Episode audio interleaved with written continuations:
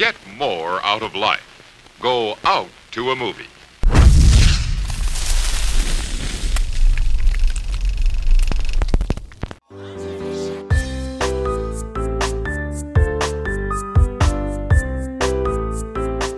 Ya llegó y ya está aquí. Bienvenidos a Cine Geeks, el podcast de cine de Hello There. Yo soy Ryan Fett. Hola, yo soy Natalia. Oh boy, estamos teniendo aquí un poquito de problemas técnicos. Bueno, no se Creo preocupen.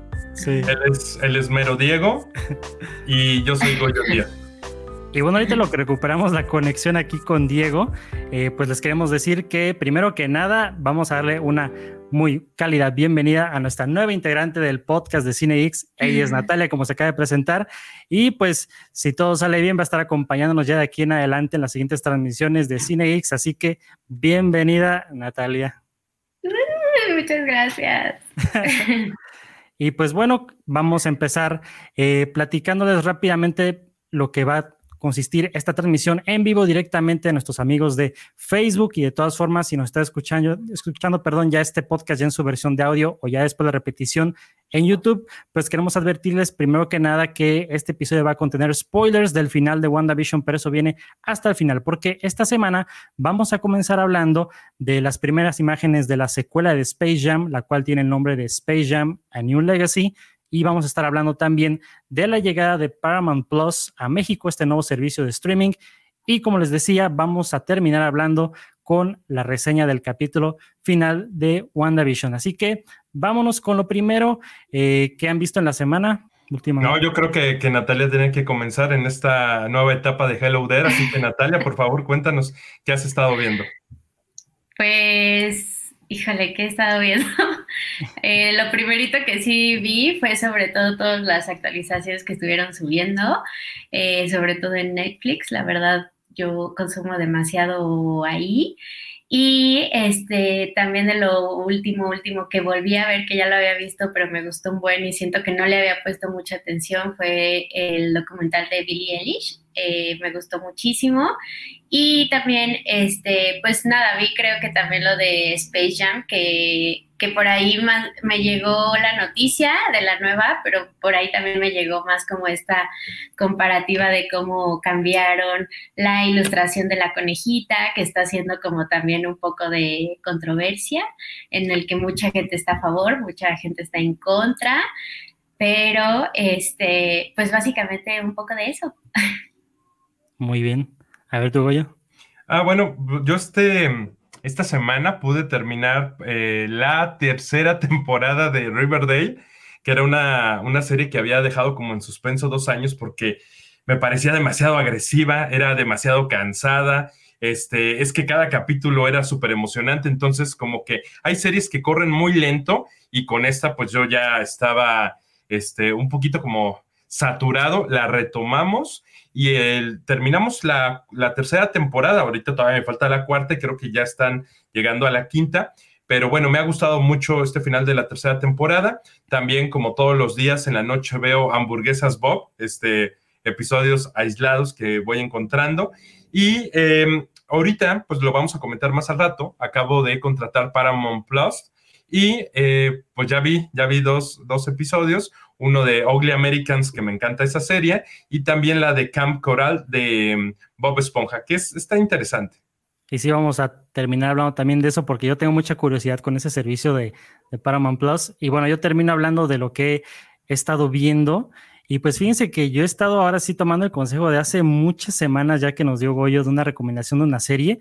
Y es que yo ya estoy ahora sí al pie de la letra con, con Community, porque la verdad se me hace una serie, una comedia muy, muy buena que la verdad sí me ha sorprendido bastante porque, por ejemplo, el episodio más reciente que vi es totalmente ambientado como en un videojuego y la verdad se me hace una genialidad que casi nunca hemos visto en una comedia como de ese estilo, como que tiene un estilo muy particular. Y bueno, antes de continuar, quiero deciros que ya, ya regresó aquí Diego a la transmisión. A ver, ya, ya estamos aquí. Hola. Hola, hola. ya. Genial, Diego, ya qué bueno tenerte aquí en, en la transmisión. Y pues bueno, como les decía, totalmente recomendable esta serie de Community para los que son fans de todo este estilo, quizás un poquito exagerado de Ricky Morty, fans de cualquier sitcom en general. Chequenla, no se la pierdan, está en Netflix. Y bueno, Diego, ¿tú qué has estado viendo últimamente? Yo, Mm, ¿Qué vimos? Ah, estoy viendo Agents of Chill. ¿A poco? Nunca la había ¿Y- y visto. ¿Qué es eso? ¿Qué es eso?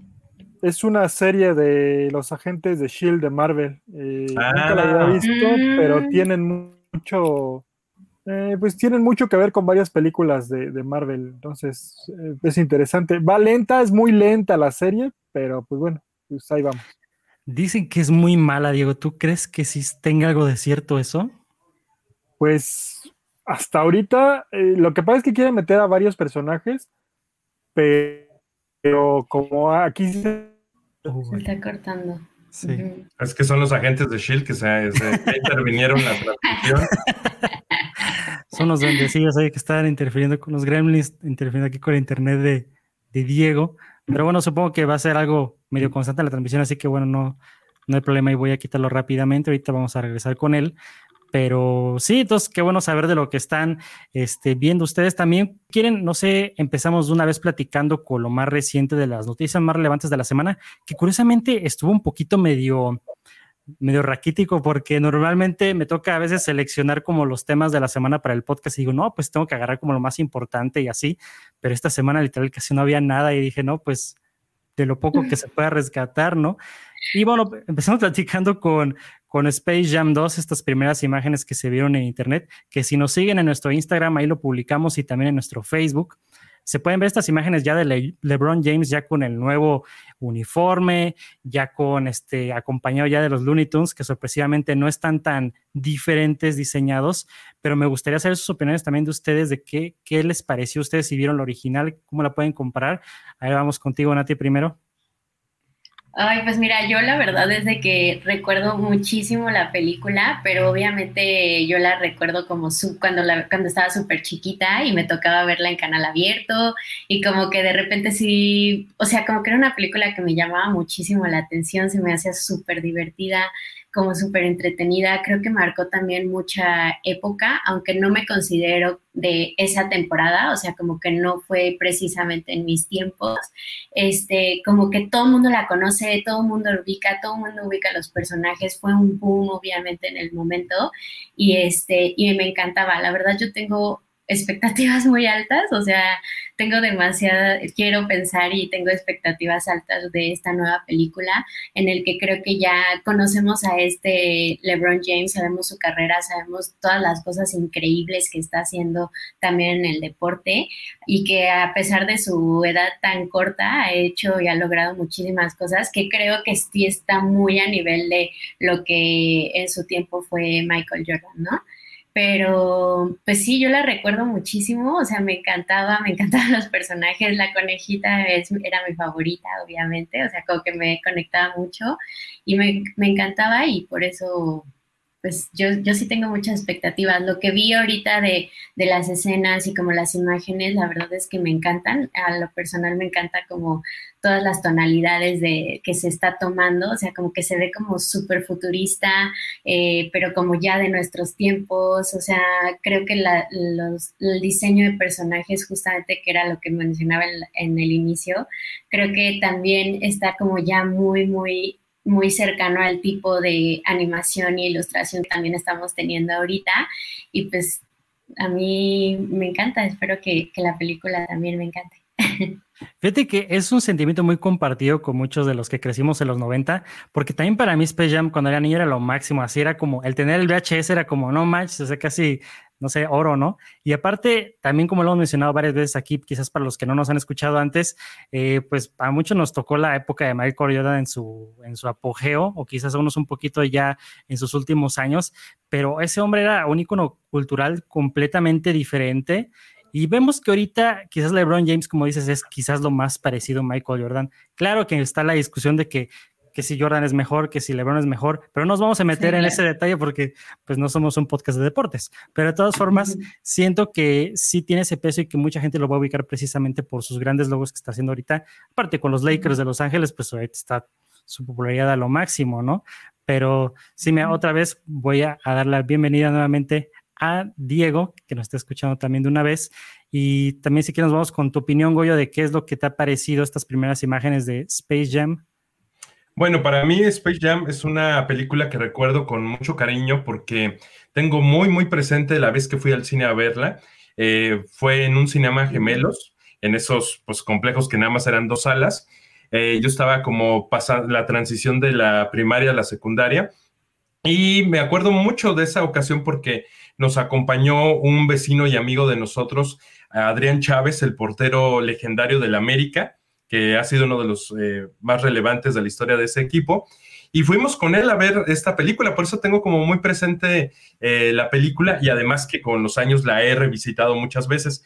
A mí me encanta y aunque yo le voy al jazz de Utah de Carl y John Stockton de aquella época, siempre reconocí que Michael Jordan, nadie, nadie en ningún otro deporte eh, ha podido hacer una carrera como la de Jordan. O sea, es el atleta supremo de la historia de la humanidad. Nadie se le ha acercado y nunca se le va a acercar nadie. Entonces, ya tuvimos una discusión en un podcast hace meses sobre, sobre este tema, cuando empezó a hablarse de la película, pero específicamente con las escenas que estábamos viendo, coincido con Natalia, el tipo de animación ya cambió porque se alcanza a percibir, este, el, ¿cómo le podríamos decir? Como el pelo eh, de, conejo de Box Bunny, o sea, ya es diferente, ya no es una caricatura, ya tiene una textura, ya se ve que tiene, que tiene pelo, y entonces eso me encanta.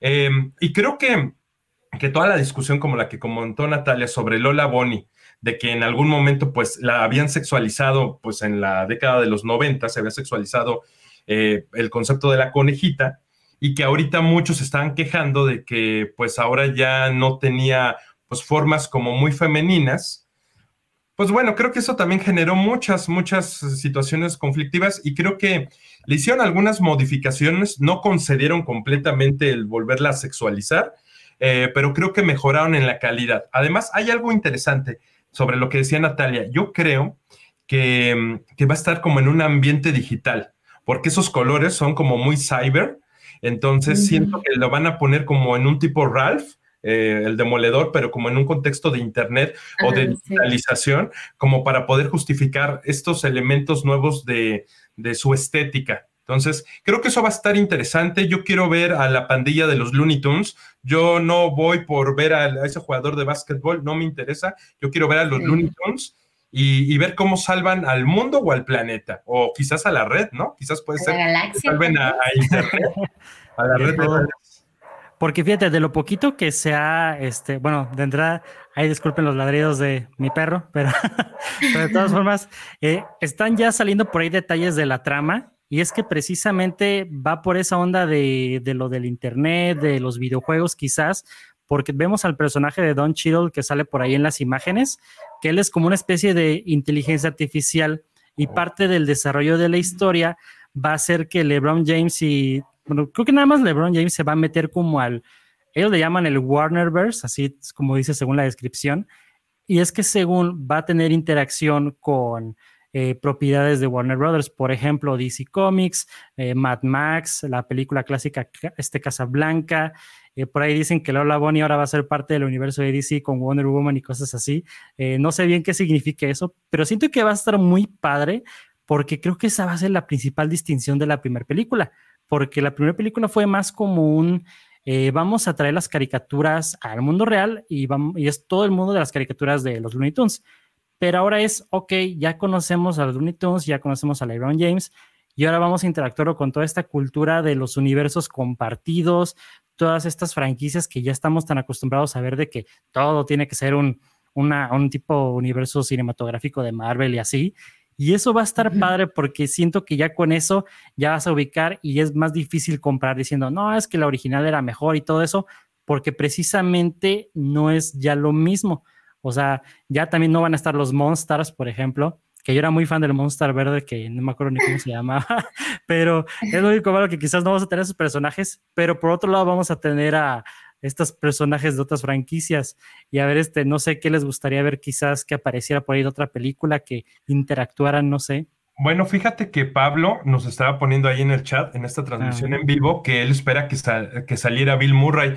Yo también, Pablo, a mí me encantaría que saliera Bill Murray, pero como que no hemos tenido información, ¿no? De, que eh, pudiera aparecer. Sería un cameo espectacular que se hubiera ocultado, pero yo, yo me temo que, que no, O sea, yo me temo que, este, este gran actor pues no, no va a aparecer. Creo que la película están orientándola como a, cambiar el esquema de la, de la anterior. Entonces, pues creo que, que sí vamos a extrañar la otra película, pero, pero bueno, pues hay que verla para ver qué, qué nos dicen este, con, con esta nueva historia.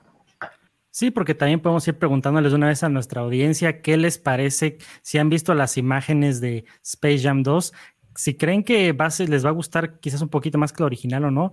Y bueno, antes de continuar aquí estamos viendo un comentario que justamente va dirigido para ti, Goyo. Dice, creo que meterán a más jugadores de la NBA porque LeBron no es lo mismo que Jordan en, como en el tipo del carisma del jugador. Yo creo que no, ¿eh? Yo creo que, Jordan era tan carismático, no sé qué piensas tú, Natalia, que, que aunque era la superestrella, estaba muy bien acompañado de los otros jugadores que eran superestrellas en sus equipos, pero siento que a LeBron, como nunca va a llegar al nivel de Jordan, lo van a querer tener como la estrella única. No creo que lo pongan a interactuar mucho con otros, lamentablemente. No sé qué piensas, Natalia. Sí, definitivamente yo creo que esa no va a ser, al menos en esta película, un tema. O sea, yo creo que en su momento Jordan, y si, si han visto el documental, creo que incluso él tenía mucho carisma por sí mismo, pero también era una persona muy de equipo, muy de, de tener a sus, a sus jugadores adicionales que gracias a ellos también hacían jugadas y de alguna forma era él con un carisma, pero también se complementaba con los demás. Y yo creo que LeBron James son totalmente dos jugadores totalmente distintos, con diferentes esencias.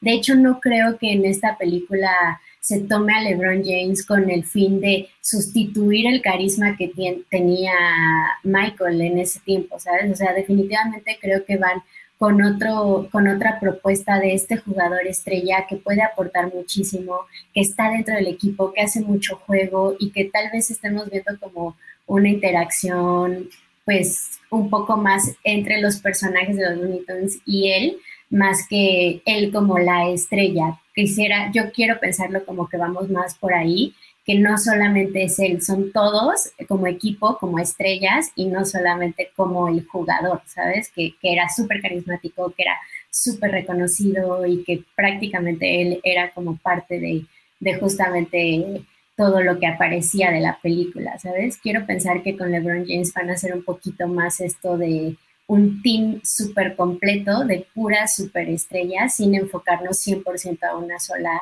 estrella. Exactamente, porque también pasa eso con, con todo esto, como acabas de mencionar con Michael Jordan, que de entrada me acordé en el documental. Ojalá y cuando vea esta película no diga, me lo tomé personal, porque eso nos va a obligar a ver Space Jam 3. Y bueno, aquí tenemos aquí un, saludo para ti, Nati, de parte de... Hola, Lázaro. De Lázaro también muy seguidor aquí del podcast. Y rápidamente un pequeño paréntesis, este, aquí tuvo un problema de conexión Goyo, pero ahorita se nos va a volver a conectar.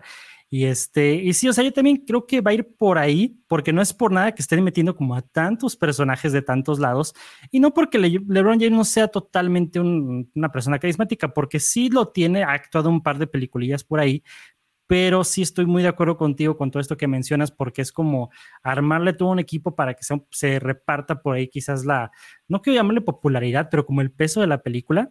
Y siento que eso también la hace como única.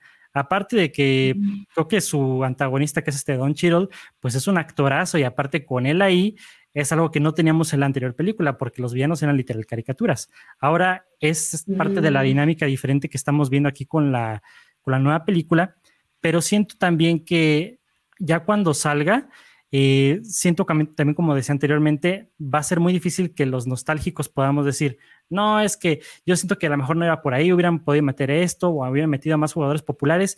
No, como que esta está siendo muy marcada de qué es lo que quiere ser, es, se está separando completamente de lo que era la anterior y yo siento que eso está muy padre, porque por ahí creo que el día de hoy ya se estrenó la película de Eddie Murphy, la de Un Príncipe en Nueva York 2, y esta todavía no la veo, la voy a ver, pero las críticas están diciendo que se enfoca tanto en como en respetar la nostalgia que no propone mm. nada nuevo.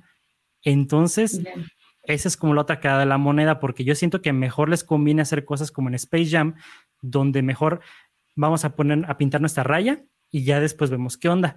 No sé si te ha tocado ver eso antes, Nati, con películas que a lo mejor dices, mm, como que ya no me late que pues nomás como que juegan con la nostalgia. No sé si con alguna serie o película te ha tocado vivir algo así.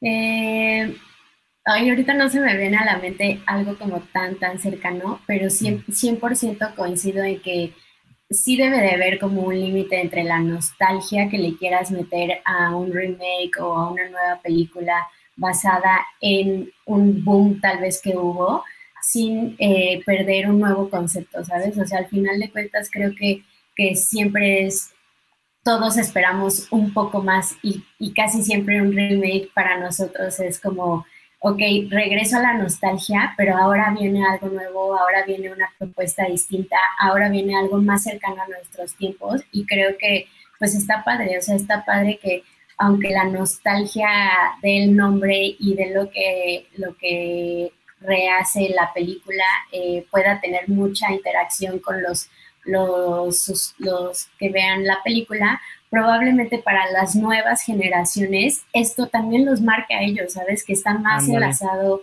que está más enlazado a su temporada, a su tiempo.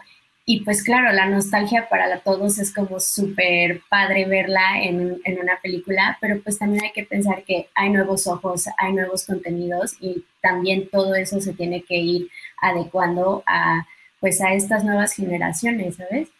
Esa es la clave. A ver, ¿tú qué opinas, Diego? Pues yo no sé si vaya realmente como a funcionar, porque no creo que las nuevas generaciones conozcan a los Looney Tunes. Así de fácil. Mm. O sea, no, he visto a ningún niño que esté así como, ay, emocionado porque Box Bunny o porque va a salir el Pato Lucas, o sea, ya ni los conocen. Más bien es gente como de la edad de Nati para arriba. O sea, porque los demás como que no, no los ubican. Entonces, no sé, va a estar. A ver, alguien con sobrinito diga no sé qué. o sea, es que actualmente no hay caricaturas de los Looney Tunes. O sea, ¿dónde, dónde hemos visto? En, internet casi no hay. O sea, hay más de Mickey Mouse. Hay algunas que salen y están medio raras. Eh, y de hecho, no sé, como los quisieron hacer como que muy reales. No sé si vieron esos, las que, que tienen así como pelito y, y así como tipo Pixar, así la textura hasta en la ropa, así, o sea, y así no eran. Me encanta que todo lo que nos estaba gustando de las imágenes que vimos es lo que a Diego no le gustó. A mí no me gustó. O sea, yo siento que, a lo mejor, digo, o sea, puede ser que a, las personas de la nostalgia a lo mejor les llame la atención, pero a los, a los nuevos, yo no he visto a nadie que, o sea, no he visto niños, yo tengo sobrinas y no conocen a los Looney Tunes, o sea, es una sobrinita de dos este, años, tengo sobrinita eh, de igual así de tres, cinco años y no los conocen, o sea, ellos saben de Pixar, de Cars, de, otras cosas, ¿no? Pero va a estar raro. Y LeBron no siento que tenga la misma fuerza como mencionaban que este que Jordan, ¿no? O sea, no no sé, o sea, no no no, no o sea, no no hay ahorita una persona que sea lo quieren poner, pero es que Jordan era la imagen de la NBA mucho tiempo. O sea, ni siquiera era. O sea, a la gente le gustaba el básquetbol por Jordan. O sea, ni siquiera a veces te gustaba el básquetbol, pero veían por Jordan. Entonces, no sé. Hay que ver cómo está. Va a estar. Yo creo que por eso es que hicieron eso que, que van a meter tantas franquicias como para ver si por ahí jalan algo, porque digo, yo lo veo difícil, o sea, ¿se acuerdan de la película esta que sale con Brendan Fraser, que sacaron después este, también con los Looney Tunes? Mm, no la vi, pero como que sí la ubico más o menos. O sea, imagínate, no la he visto y tanto que nadie se acuerda de esa película. Y era lo mismo, Looney Tunes con personas reales, pero ya es cuando pasó este como, pues sí, como este glamour de los Looney Tunes, ya no existía, ya no tenían a Jordan. Entonces mucha gente hasta esa, esa película o no la vieron o no se acuerdan. Igual y con esta película también justo tal vez esa sea la intención, o sea, volver a captar ese nuevo, esas nuevas generaciones que pues ya se perdieron por completo a los Looney Tunes, ¿sabes? Y tal vez su intento de actualizarse y de volver a hacer una nueva propuesta justamente es volver a captar y volver a, a sacar como a la luz a estos personajes y tal vez incluso meterlos más como en toda esta nueva generación de de franquicias y todos los juegos que están haciendo con ellos, justamente pues para volver a renacer lo que en su tiempo ellos fueron y marcaron a tantas, a tantas personas. Sí, lo único malo de los Looney Tunes es que van a estar muy censurados. porque los Looney Tunes es muy parecido a Tommy Jerry, donde su gran atractivo muchas veces pues era eh, la, la, agresión que tenían, ¿no? Que se podían golpear, que se podían eh, casi casi matar, echar bombas, este, dispararse. De hecho, eso estuvo muy gracioso en Space Jam, cuando agarran y se disparan, que les dejan con hoyos, que salen imitando a los de Pulp Fiction. Creo que decir, cero referencias a Pulp Fiction esta vez. Sí, o sea, ahorita, ¿cómo vas a poder hacer eso? Eh, no es políticamente correcto, cosas de ese estilo, entonces va a estar muy difícil. Y aparte, mira, para estar aquí platicando con nuestros seguidores, nos comenta Ceci, que por cierto, saludos a Ceci directamente a Japón. Dice, sí, mi sobrinita de tres años también solo Pixar, Mickey Mouse y caricaturas de ahorita.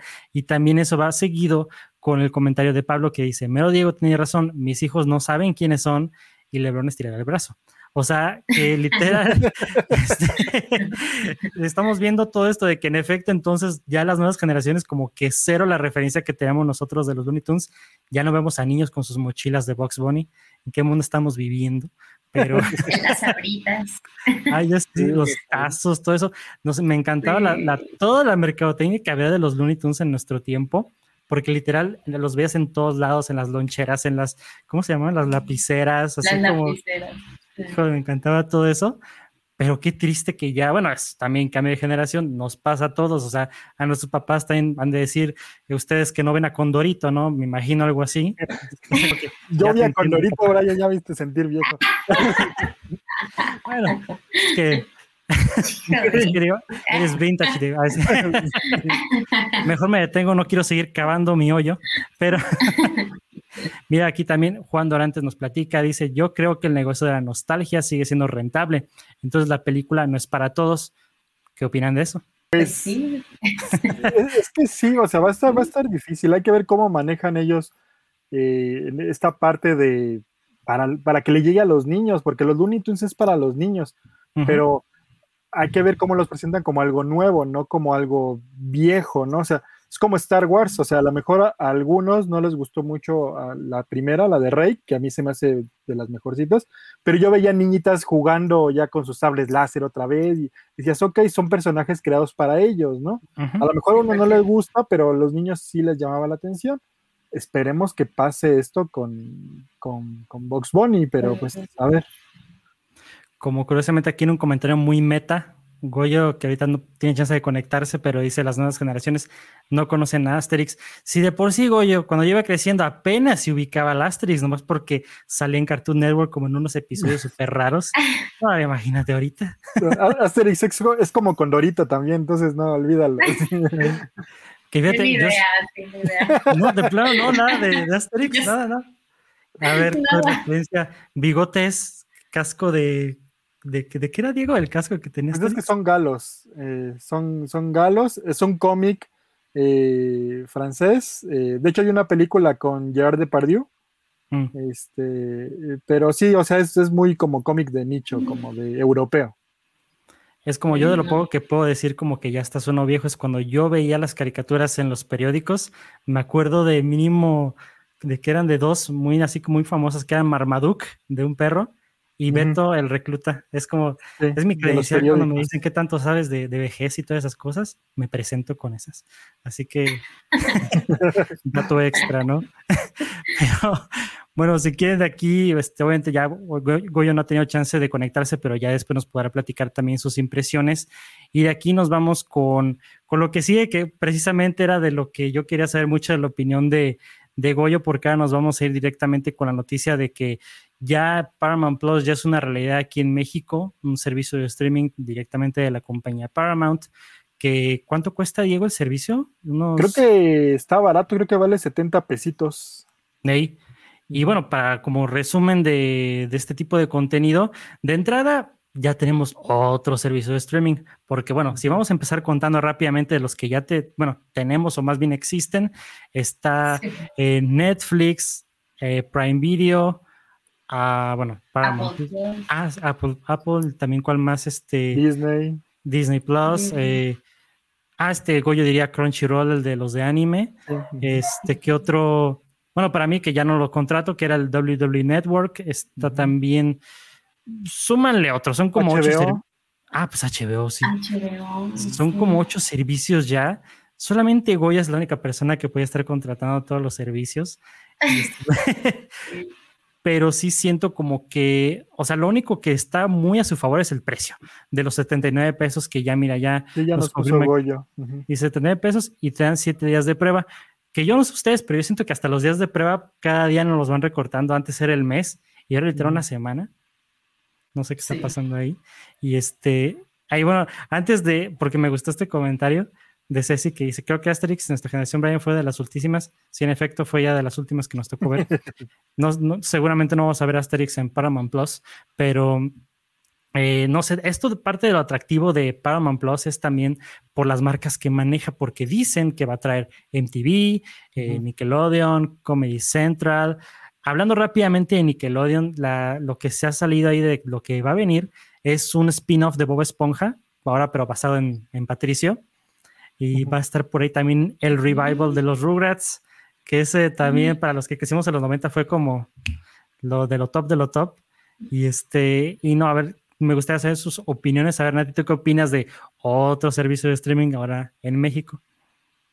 Ay, pues la verdad es de que yo sí soy de las que me gustaría tener todo el contenido en una sola plataforma. O sea, creo que si de por sí eh, ya muchas te ofrecen demasiado contenido y, o sea, esta, eh, o sea, me gusta el que se cree una competencia este, entre quién saca mejor contenido, quién tiene más propuesta y demás, pero también creo que otra plataforma cada vez nos están haciendo un poco más complicado justamente el consumirlo, ¿sabes? O sea, si nos gusta, si somos personas que nos gusta estar viendo y consumiendo todo este tipo eh, de contenido, la verdad es que una plataforma extra para mí no es lo ideal. Yo prefiero justo un poco lo que está haciendo Disney Plus, en el que juntas muchos canales, está juntando este, todos estos diferentes versiones en uno solo y te lo pueden ofrecer en, en un solo servicio de streaming. Incluso estaría más de acuerdo en que subieran el precio para tener como todo consolidado, a tener como 20 suscripciones y Sí. estar ahí al tanto de tantas cosas, ¿sabes? O sea, yo sí preferiría 100% una o pocas opciones. Ándale, o aquí como nos acaba de escribir Ceci que dice, pues contrátalo entre compas, dice que uno pague Netflix, que otro pague Amazon, otro Disney Plus, dice hay que aprovechar la amistad. Pues aquí, En familia también. amistad, consejos de amistad y familiares por parte de Ceci. A ver, Diego, ¿tú qué opinas de, de este nuevo canal Paramount Plus? Pues ahorita Goyo comenta que ahorita no vale mucho la pena, como que hay poca, este, poco Mm. contenido. Lo malo es que ya cada plataforma o cada eh, pues eh, marca va a tener ya su propio canal de streaming. Igual antes la ventaja al principio de, de Netflix era, o de Amazon también, es que ten- podías tener películas de Paramount, de eh, Warner Brothers, de Fox. Y ahorita que ya va a estar la de Fox, que ya va a estar la de Warner, que ya va a estar la de Paramount, que ya va a estar la de Universal, va a estar también la de Universal. Este, Ah, cierto. Entonces, pues ya este, tienes que contratar todas para ver alguna película o algo, entonces sí está como complicado. Si están en este precio y a lo mejor lo puedes contratar así como, como Netflix, sí que un mes o eso, pues sí te convendría, ¿no? Porque en un mes pues ves la película que quieres o algunos programas y, y está interesante. Posiblemente yo creo que este le pueda traer, fíjate que más a los, a los chicos, a lo mejor sí a los niños, o sea, porque sí están, o sea, el Nickelodeon y volviendo a lo de la nostalgia, o sea, de su generación, yo creo que varios van a contratarlos para ver Nick. O sea, Rugrats, este, no sé, eh, Kenny Nickel, este, Uh, sí. no sé, o sea, todos esos que, Que que- por cierto, pequeño paréntesis ahí, Diego, para los que son fans de estas series como Kera Nickel, ahí en Pluto TV, que es la aplicación gratuita, ah, sí. ahí están todos los episodios de Kera Nickel, ahí los puedes checar y para mí fue la gloria descubrir eso. Pero bueno, continúa cerrando Sí, sí, sí, o sea, eso. A, a los niños chiquitos les gusta Bob Esponja y ahorita tienen uno de donde Bob Esponja es niño, ¿no? Sacaron como también un especial donde eh, que de la última película que ellos son niños, entonces les gusta mucho eso, este. Entonces yo creo que va a funcionar igual para la nostalgia, para gente como mí, o sea, de que vio los, los capítulos viejitos de todo lo que fue este MTV cuando fue más o menos en sus inicios. Digo, ustedes también les tocó, yo creo que las animaciones buenísimas de MTV, Daria, BBC Bothead, Ren y Stimpy. Este, o sea, si traen todo eso que es importante, eh, posiblemente por la nostalgia te vaya a pegar. Este, Mira, ahorita dice Goyo que todavía no tienen Kenan y Kel en, Paramount. Entonces, mm, no sé, hay que esperar, hay que esperar y ver este. Yo creo que deberían de tener algo fuerte, o sea, va a ser como cuando, no sé, Disney Plus llegó y ya ves que, o sea, era ver Mandalorian, ¿no? O sea, había gente que nada más contrataba por Mandalorian. Pero ahorita, ¿qué hay fuerte en Paramount Plus? No hay nada. O, los que contraten eh, el de Warner, pues va a ser este, la Liga de la Justicia, que Brian la va a ver como 20 veces ahí. Desde el primer día. No sé ni cuánto me va a costar rentarla por primera vez en Prime o en Apple, no sé, pero va a valer la pena. Bueno, continúa. sí, pero no sé, o sea, no, digo, si está muy barato, pero yo también como, como Nati, yo me esperaría. Yo, yo sí preferiría una que tenga todo. Digo, yo creo que ya después va a haber un, eh, no sé, un servicio o algo, este, donde a lo mejor puedas. De hecho, eh, he visto que hay algunos que quieren hacer como un servicio de que compartes así como ciertas cuentas para ver este nada más ciertos canales durante un tiempo. O sea, pues tipo como cable, ¿no? Donde tienes cable y tienes el canal de, de Fox, el canal de Warner, el canal de Universal, el canal de MTV, de HBO eh, VH1, o sea, todos esos, no sé, al final vamos a regresar a lo que conocemos ahorita. Es lo que te iba a decir, Diego, porque básicamente pasa esto de que al principio nos quejábamos del cable, entra Netflix, ¿no? empiezan a entrar las demás, y ahora vamos casi casi de regreso donde decíamos, ay, qué bonito era cuando literal pagabas, no sé, tu telecable, no sé, de donde nos estén viendo o escuchando, era un servicio y ya tenías todo. O sea, no sé, este es un modelo muy, muy extraño que está, estamos viendo ahorita, ahorita más por la pandemia, porque ya por ahí van dos comentarios que nos escriben de, de que mientras más servicios de streaming, a lo mejor el cine va de caída o va en peligro en algún aspecto.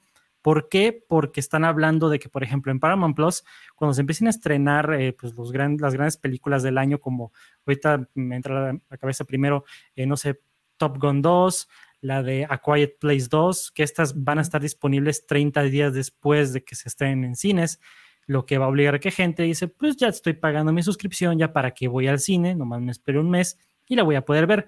Obviamente estoy hablando de la gente que consume todo legal, pero de todas formas, eh, esto siempre va a pasar. Este, yo que ya hemos hablado aquí muchas veces que yo soy muy fan también de la experiencia en el cine, yo siento que es un cambio muy fuerte el que se viene. No siento que se va a morir el cine como tal, porque es la primera vez que el cine ha sido amenazado en su naturaleza de ser. Esto pasó en los años 50, al menos en los Estados Unidos, cuando entró la televisión. O sea, entró la televisión y la, gente dejó de ir al cine y el cine empezó a desarrollar estrategias para que la gente pues, no dejara de ir, como el 3D y otras cositas. Yo pienso que algo va a pasar igualmente con el cine, que no lo van a dejar morir, porque ya les había comentado yo antes que no es, no es nada comparable que te estrenen una Mujer Maravilla en el año 2016, cuando generaba casi un billón de dólares, a lo que vimos el año pasado, que ahora nada más este, recaudó como unos 200, 300 millones y eh, lo vieron como un triunfo cuando antes pues nada que ver, ¿no? Y ahora pues no se compara con las rentas, hay mucha piratería, como que no sé, estamos viviendo una época bien, bien diferente para los contenidos al menos de películas y de series, porque siempre que hay una serie popular, por ejemplo, la de WandaVision, ¿no? O Mandalorian, dicen, esta serie es la más piratea del mundo. O sea, y sí, qué padre que la gente está contratando, pero siempre tiene la, la sombra de la piratería ahí, ¿no? Pero pues no sé, como que es algo que nos toca vivir y pues bueno, ¿qué se le puede hacer? Voy a poner aquí este comentario porque me agradó de Juan que dice Celebrity Deathmatch en MTV. Sí, por favor, necesitamos o las originales, o una secuela, lo que sea. Necesitamos Celebrity Deathmatch en nuestras vidas. Y a ah, mí voy a seguir pasando porque aquí empezaron a escribir rápidamente. Un Roku con todo. sí, básicamente lo que decíamos. Sí, de hecho creo que Apple Plus como que más o menos está intentando justo eso, ¿no? O sea, tener en una sola aplicación todas las aplicaciones, pero ya las tienes que tener previamente pagadas y aunque las engloba y te muestra contenido de todas este, relacionado a lo que consumes, pues al final de cuentas regresamos al mismo de que pues sí, estás consolidándolo, pero estás pagando individualmente cuando pues lo ideal sería justo tener todo ese contenido en uno solo y regresaríamos justo a pagar cable, ¿sabes? O sea, pagar todo el contenido en uno y es lo que están intentando hacer, pero pues ver si funciona. Se me había olvidado lo de que decías de Apple. O sea, sí es cierto, la otra vez que me metía, porque les he comentado que para mí fue la perdición encontrar los descuentos de la semana en Apple. porque casi me compro lo que sea y literal, así, shut up and take my money. Así literal, clásico de la semana, vámonos. Película de la semana, vámonos. Y así como que, y me agrada ver esto de que canales de Prime, canales de no sé qué, y a veces me saca de onda porque, por ejemplo, me tocó ver un, un, una imagencita de The Office y acá hay como que The Office en Apple y dice ver en Prime Video. Ah, ok, es, va a ser como tu conexión a, a todo. Y yo que me encanta la, la, interfaz de Apple, se me hace de las mejores, como súper limpia, súper acomodado todo.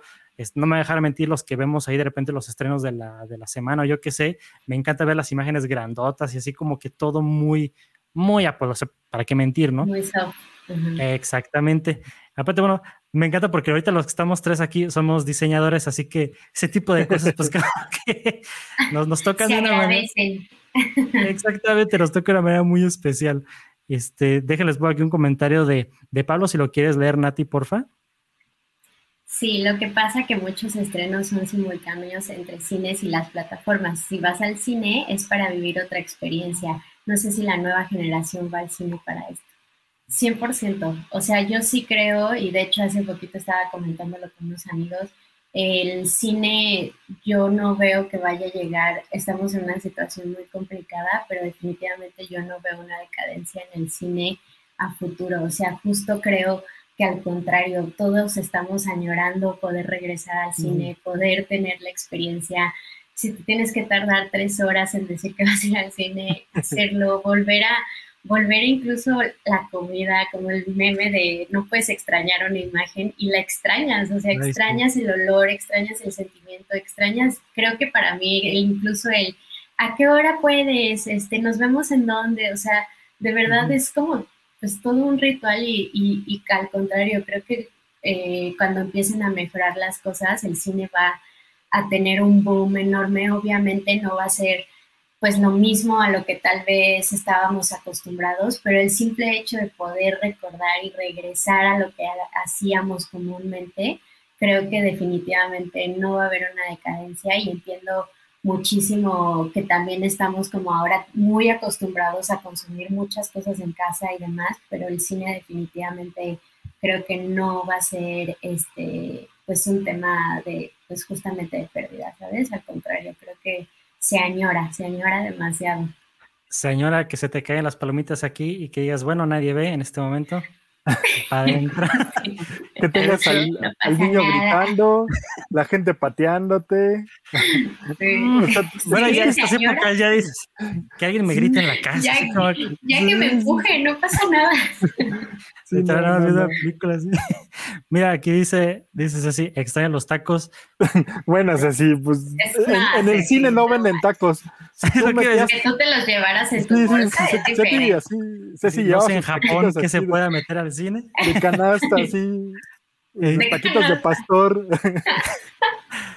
Y luego también aquí mira Juan dice, nada con limpiarte el queso de los nachos en el asiento. No. Todos extrañan, hasta cuando tiraban el no, refresco y, y, te, y te parabas y ibas caminando se escuchaba sí, que se te Subir las escaleras. Ay, híjole, sí.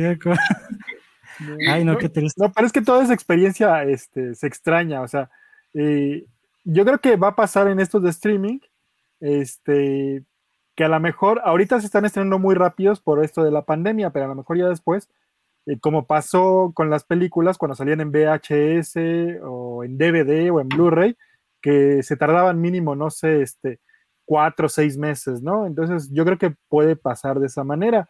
Y el cine, de hecho, me acuerdo que Tom Hanks puso algo que, que se lo acabaron.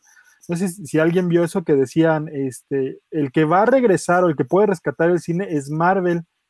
Y él explicaba que porque la gente va a querer volver, o sea, aunque, aunque lo hemos mencionado aquí, que a lo mejor ya tiene su fórmula, pero esa fórmula manda, eh, o sea, llama a las masas. Entonces, mucha gente va a querer volver a ver esas películas, a lo mejor ver la fórmula que ya conoces, que es una fórmula divertida, que no tiene que ser a lo mejor, este, pues no sé, la gran película, ¿no? Este, eh, pero eh, que va a atraer a mucha gente y eso puede ser que reviva otra vez esta parte del cine. Necesitamos otra vez estos, eh, blockbusters que ayuden a recuperarse, porque si van a ser, yo sé que a lo mejor nos va a tocar así como, no sé, este, varios directores de la vieja guardia, ¿no? Que van a odiar todo eso, pero pues es que es cierto, digo, ya a lo mejor la gente no va a ir a ver tanto películas, a lo mejor que sean, eh, pues no sé, un poquito complicadas de entender, pero pues siempre hay público para todos, ajá, cine independiente y todo eso, pero primero necesitas que se recupere la economía por medio del cine. Y yo creo que sí va a ser por medio, y es más por todo lo que hay ahorita, o sea, si te gusta DC, si te gusta Marvel, si te gusta todo eso, Disney, pues apóyalo, apóyalo. Sí, porque mira, quería tocar justamente lo que nos escribe Lázaro, que dice, lo que hizo el cine en reestrenar pelis estuvo cool, fue a ver una de Harry Potter. De hecho, cuando empezó la pandemia, esta fue la estrategia que usó Estados Unidos, que mi, mi tengo un primo que vive allá y me dice, mira nomás lo que voy a ver este fin de semana, Brian, El Señor de los Anillos, Volver al Futuro. Yo en ese momento obviamente estaba llorando, porque pues obviamente estaba uno encerrado y que todo lo que va a ver mi primo. Pero eso es algo padre que ya está implementando Cinepolis. Ahorita tienen como uno de una votación, como de cuál es un clásico de clásicos del cine. Y, y, me encanta porque se van a tener seis películas de los clásicos de los cines. Y, por ejemplo, yo que soy mega, mega fan de Volver al Futuro, el ver Volver al Futuro en el cine va a ser para mí como si hubiera vivido en los ochentas, porque yo no tuve la oportunidad de ver esa película en un cine. O sea, va a ser una cosa que yo digo, wow, no sé tú qué opinas, Nati, de esta estrategia de, de reestrenar clásicos. Ay, a mí me encanta. Yo estoy fascinada con eso. Creo que de nuevo regreso al tema de la experiencia de ir al cine es, es una experiencia tal cual. Y poder ver una película que ya amas, que ya, aunque ya sepas de qué se trata, pero ya tienes un sentimiento enlazado con la película, creo que verla en el cine es justo el tema que dices tú, o sea, ya es, tal vez no fue de mi época, tal vez yo todavía la vi mucho después o lo, que haya sucedido en la línea del tiempo de la película, pero verla en el cine ya va a marcar todavía más ese sentimiento y ese enlace que tienes con la película y que lo estén haciendo justamente para levantar este mercado a mí se me hace increíble. O sea, creo que es una estrategia muy, muy buena, incluso con la estrategia de los paquetes de pídelos y sigue teniendo como ese enlace que tienes con el cine. Creo que se me hace padrísima y yo así estaría a la dos de ir si ya estaría disponible definitivamente. Hoy esperemos si no se tarden. ¿Tú qué opinas, Diego, de estas estrategias? Pues sí, o sea, están muy bien esas estrategias, hay que hacerlo. De hecho, en varios eh, autocinemas que se abrieron en, toda la República Mexicana, también pasaban películas, este, así como, bueno, sí, como clásicos, pues sí pasaban eso y era interesante. O sea, no, no, pasaban películas nuevas, pasaban películas clásicas y era padre porque cuando a mí sí me tocó en ese tiempo, en los uh, ochentas, principios de los 90, no eran los ochentas, este, ir a un autocinema en la Ciudad de México y era lo mismo, se te pasaban una película y era como, aparte como permanencia voluntaria, que no sé si les tocó a ustedes, que llegabas, no sé, como a las 5 de la tarde y podías ver esa película y la otra y la otra, o sea, te quedas, si tú te querías quedar ahí, te querías con un boleto, pagabas, este, o sea, si te querías quedar todo el día en el cine, te quedabas todo el día en el cine. A lo mejor puede servir esa estrategia porque ahorita consumirías mucha comida y muchas palomitas y te quedas todo el día en el cine. Sí, obviamente no estaría bien para la salud, ¿verdad?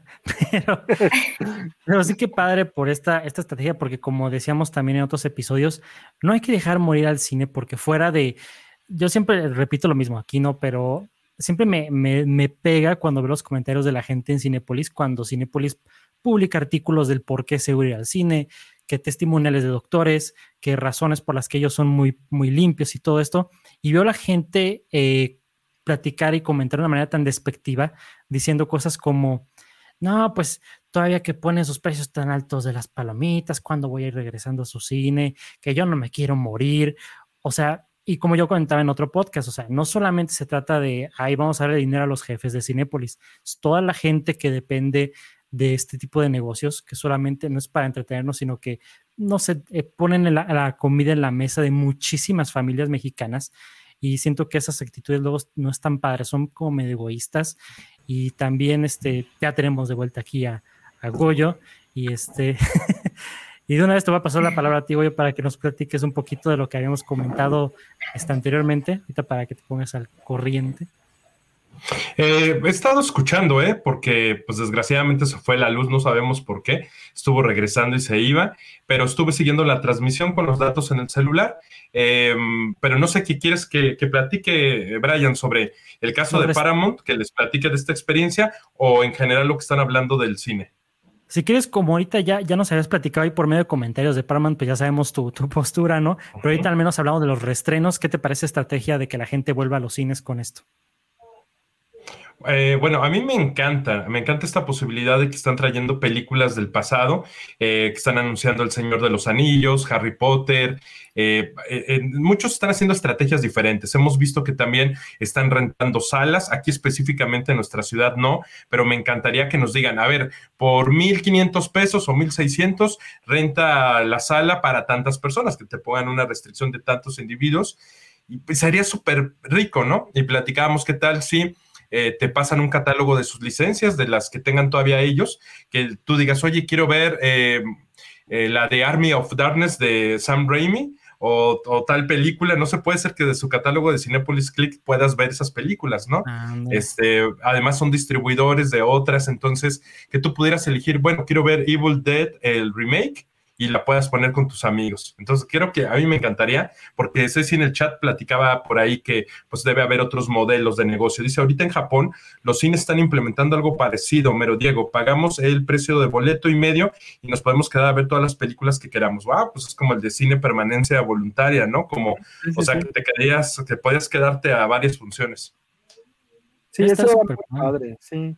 Y me acuerdo que hasta cuando era así como cine gemelos, eso porque antes no había de muchas salas o multicinemas, hasta podías pasarte de una sala a otra. Bueno, yo me pasaba. Entonces de repente. lo legal o no, es otra rompiendo la ley. No, lo que pasa es que, es que antes, como era nada más una sola sala, en la sala te pasaban este, una película. O sea, haz de cuenta, o sea, era la misma película siempre, siempre, siempre. Y cuando eran los multicinemas, de repente te ibas a otra sala y ahí había otra película y ya la veías empezada, pero te esperabas a que empezara otra vez y ya veías eh, el, principio de la película. Ajá, o sea, ¿por qué era eso? O sea, era, era eso lo de, lo de permanencia voluntaria. Este, es interesante y había veces en donde eh, te decían, no sé, a las 5 vamos a pasar, este, no sé, Evil Dead, como dice Goyo, y a las 7 eh, vamos a pasar Poltergeist, y a las 9 vamos a pasar Tiburón. Entonces, si tú querías, te quedabas a todas las películas. SAS.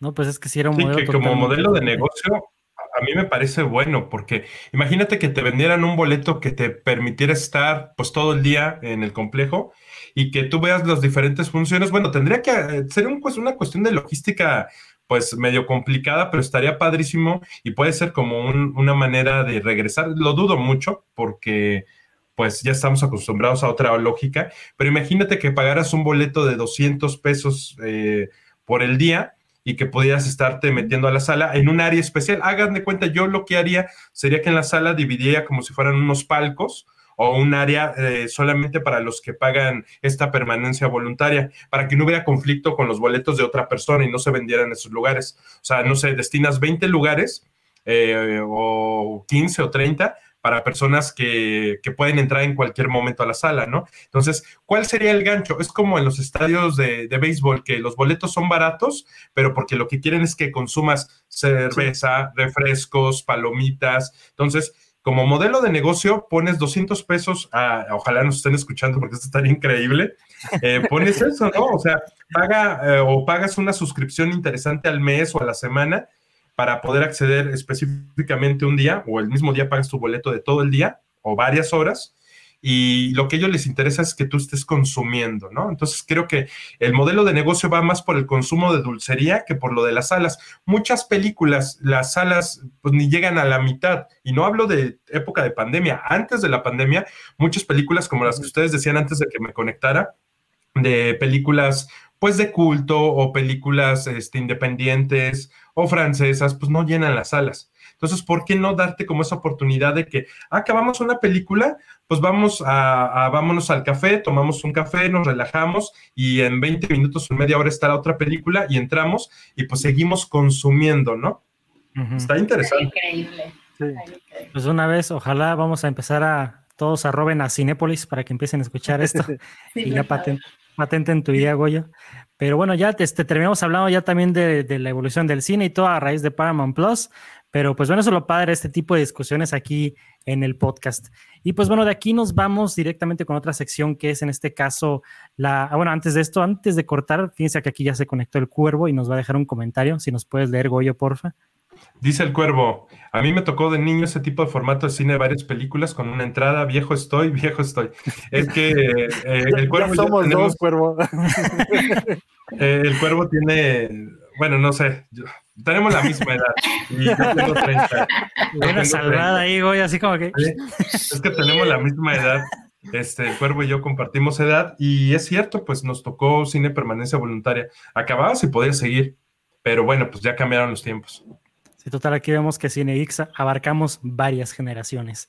Y bueno, de aquí nos vamos con nuestra encuesta semanal este, de Cine, Cine Geeks que les escribimos ahí en nuestro grupo de Facebook de El Videoclub, recordándoles que no, si no se han unido a este grupo de Facebook, háganlo. Si nos están este, siguiendo aquí ahorita en la transmisión, pueden irse luego ahí a darle clic y nos van a encontrar y vamos a ver las preguntas de la semana, que en este caso eh, con raíz de todo esto del final de WandaVision hicimos una pregunta. Obviamente no vamos a decir ningún spoiler, por respeto a Nati que no ha visto el, el episodio todavía. Antes de irme, por favor. Sí, antes de. Y pues bueno, la pregunta de la semana. Sí, hijo, ya sé. ahorita, los, ahorita vamos a decir otra cosa de eso. No, es, no, es... Pero bueno, la pregunta era, ¿cuál será el gran cameo final de WandaVision?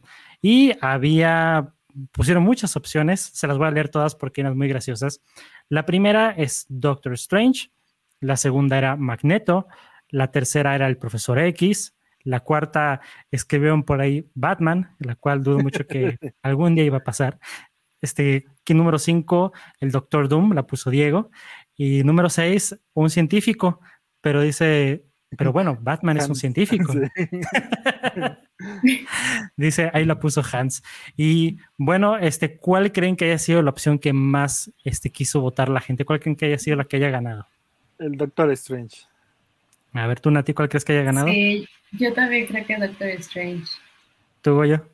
Sí, lo mismo Doctor Strange, pero nos dieron puro este eh, ya no voy a decir más porque pues, no, un botón no, de, no la visto. ¿Dónde está el botón de censura aquí?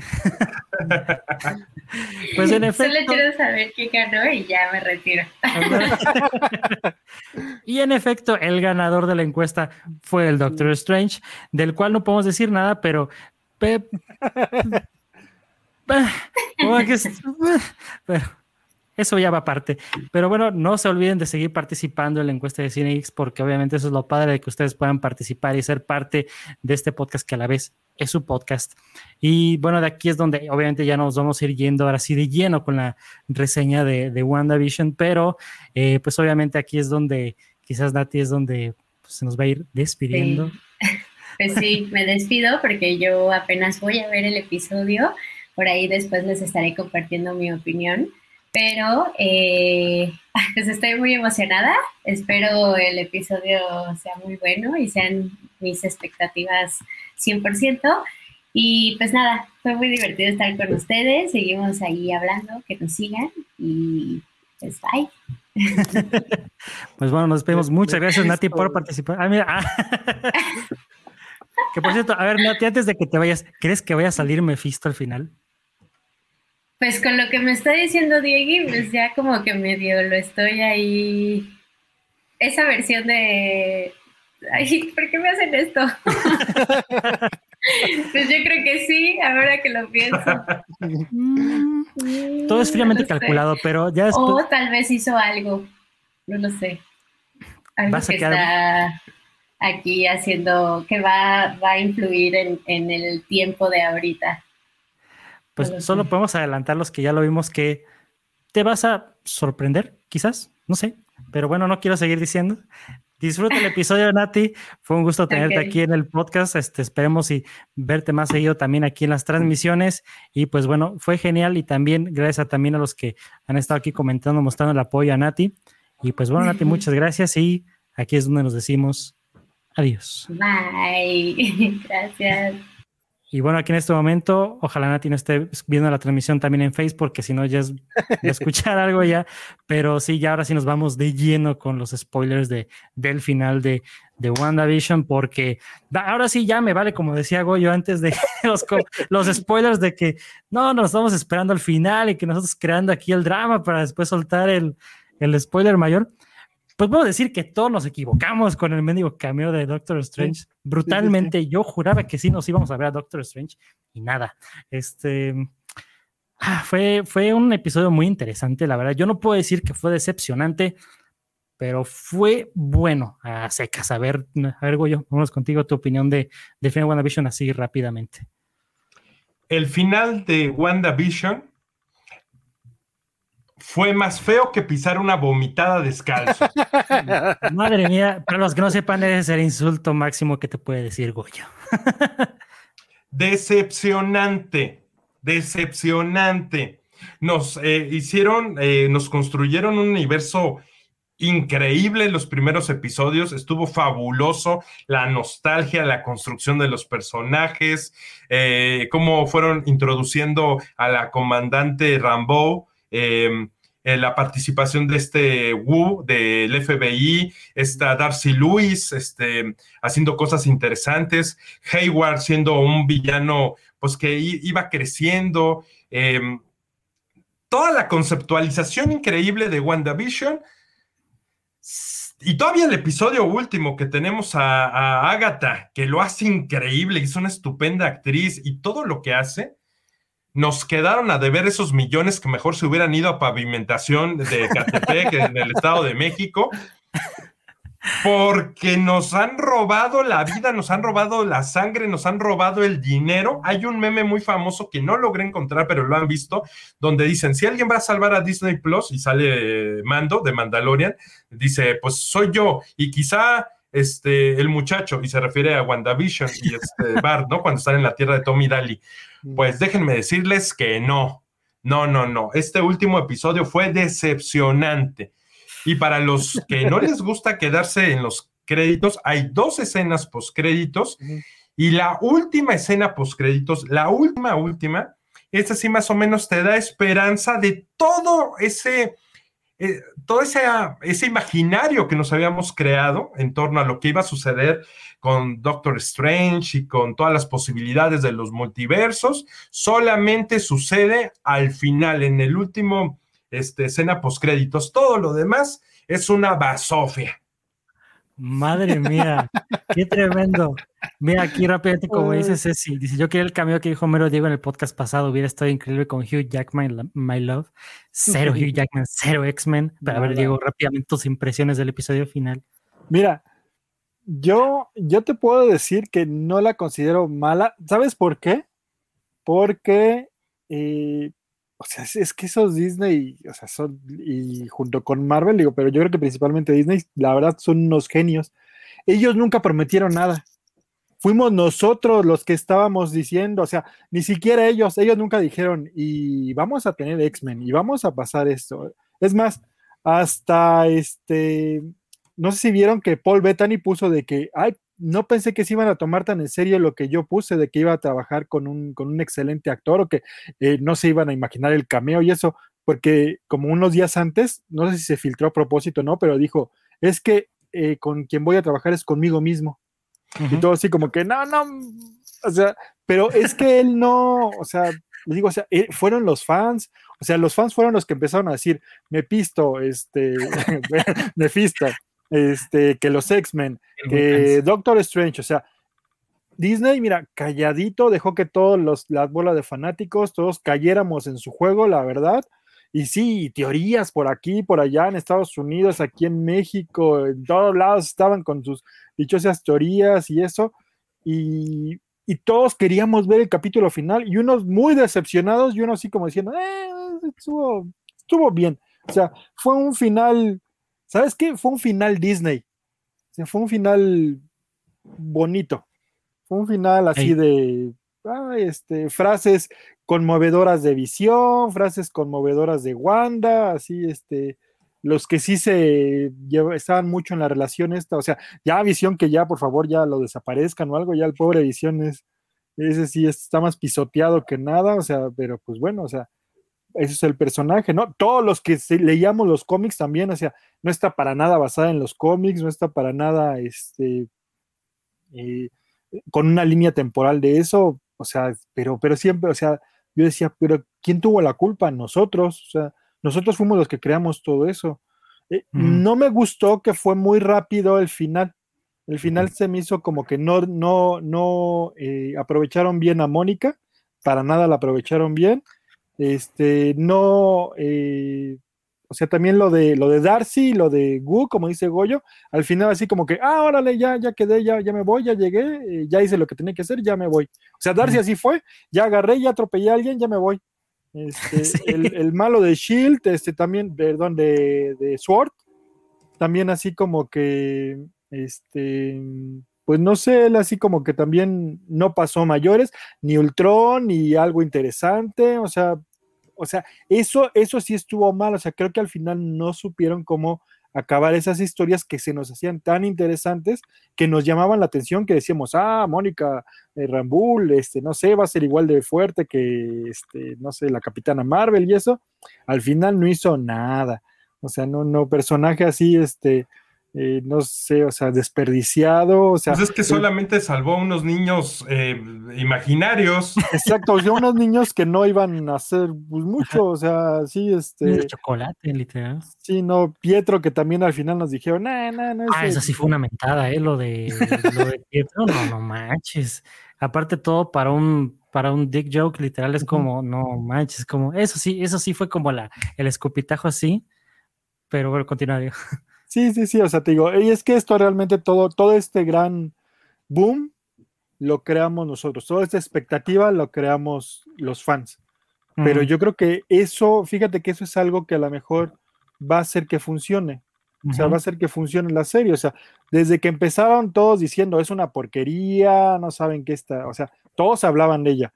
Ahorita va a ser el típico que o la odias o la amas, ¿no? Este, todos nos hacíamos así como que, ay, wow, sí, tener a los X-Men, que ya no sé si vieron que salió y que para ya ser inclusivos ya no van a ser X-Men y ahora van a ser mutants, porque ya no van a ser men. Mm. Entonces, ya, ya anunció Disney que sí, ya están trabajando en una película, pero que se va a llamar Mutants, nada más. Pero Wanda, ni Cuatro Fantásticos, ni X-Men, ni nada. Nada. Nada. E, eso yo pienso, mira, yo también concuerdo contigo, Diego, que pasó sin querer vaticinar hace un par de podcasts que decíamos que eventualmente tantas teorías iban a llegar para, pues ahora sí que darles el tiro por la culata a mucha gente, porque yo siempre me encanta echarle carrilla a los youtubers y tiktokers que se la viven posteando teorías nomás para ganar clics y precisamente quedaron como payasos, literal, porque crean esta narrativa y crean toda esta ola para que los fans estén ahí, que en teoría es un arma de doble filo, porque está bien, porque eh, al menos como, como marca, como Disney, que ellos sigan hablando, que ellos sigan hablando teorías, me tienen en, la boca de toda la discusión de la cultura popular. Eso está bien, pero para los que estamos consumiendo y los que estamos analizando un poquito más, eh, pues también este, nos engañamos porque yo no, yo, no, yo no tenía tantas expectativas en ese estilo de, de las teorías, porque yo sabía que eventualmente eh, que nos dieran placer a todos, como que iba a estar medio complicado. Lo que sí me decepcionó más fue que. Sí, raro eso. Bueno, que nos, que nos, gustara a todos. Lo más raro fue de que no conectaron con nada de lo que tú dijiste, Diego. O sea, porque decíamos, no, no, no, es que a lo mejor esto va a ser para que conecten Cuatro Fantásticos. No, que esto va a ser lo que decía Kevin Feige, esto va a ser la conexión para Doctor Strange 2 y de otra gente que decían mil cosas, ¿no? Pero vimos que no fue así, como que ya ves que al final decía esta Wanda, no, no, no, es que yo este voy a no conozco este poder, pero lo voy a conocer. Y dije, ah, bueno, a lo mejor para que el Doctor Strange sea la persona que le enseñe lo de la magia y toda esa onda. Y ¿Pero ¿qué crees, ¿Qué crees, Brian? Que yo la siento que la cuata es muy soberbia.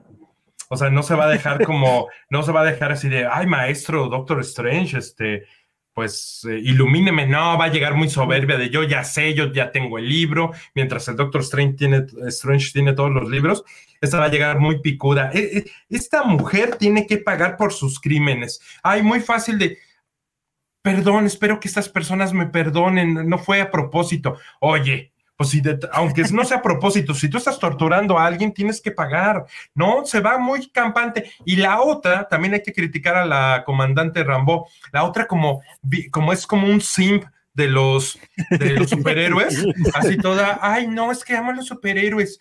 Y, ahora soy superhéroe, pero no me he dado cuenta y no lo reconozco porque soy muy humilde. No, no, no.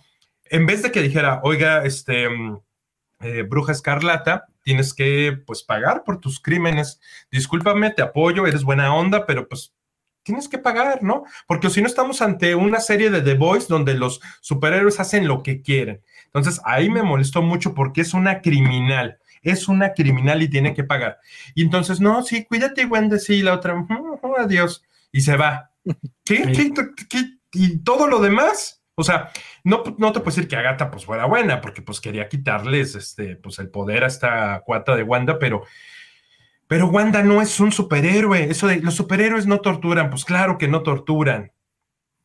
¿Y, qué pasó? Pues que finalmente se va y no, no cumple. A mí lo que me gusta es que no se queda con visión, porque yo dije, no, no vaya a regresar el visión blanco y que, ay, ya, mira, ¿qué crees? ¿Qué pasó? Que como tu visión inventado me hizo despertar mi conciencia, mi singularidad y otra vez ya, ya recuerdo todo. Pues mira, estoy aquí contigo y te amo y vámonos a vivir al bosque.